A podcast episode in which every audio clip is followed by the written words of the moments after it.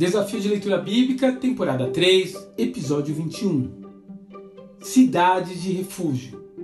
Números capítulo 33, 34, 35 e 36.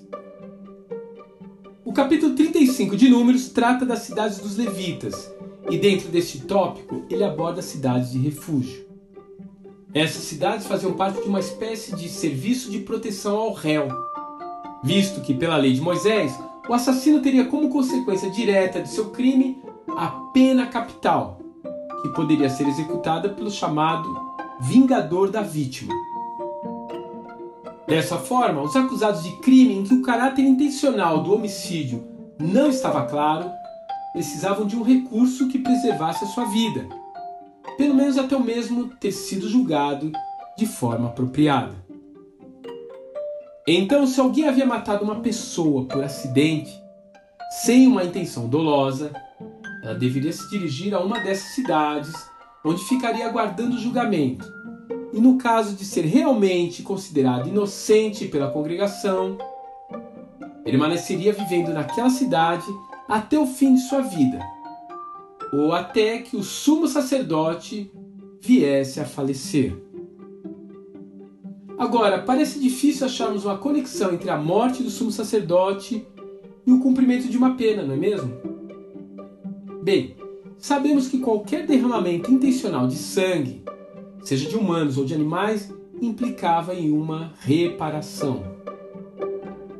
Mas como lidar com uma transgressão cometida sem intenção, porém que envolvia algo tão grave como tirar a vida de uma pessoa? Conclusão que se pode tirar é que o sumo sacerdote assumia para si transgressões que não se enquadravam exatamente na letra da lei. E esse era o caso desses indivíduos com sangue nas mãos que se refugiavam dentro dos limites de sua cidade. Então, uma vez que o sacerdote tivesse morrido, de certa forma sua própria morte serviria como reparação pelo crime cometido, de forma que o ofensor já não tinha mais nenhuma pendência com a sociedade e poderia finalmente voltar para sua casa. E essa história toda nos traz a lembrança, a obra de Jesus por nós. Chegamos até Ele perseguidos pela culpa e opressão produzidos por nossos pecados. Precisamos de um refúgio, um lugar seguro e somos acolhidos pelo sumo sacerdote, que limpa as nossas mãos, assume as nossas transgressões e, com a sua morte, paga nossa dívida e nos faz livres novamente. Porém, nesse caso, após fazer tudo isso, o próprio Senhor ainda faz questão de te pegar pela mão e te levar para casa.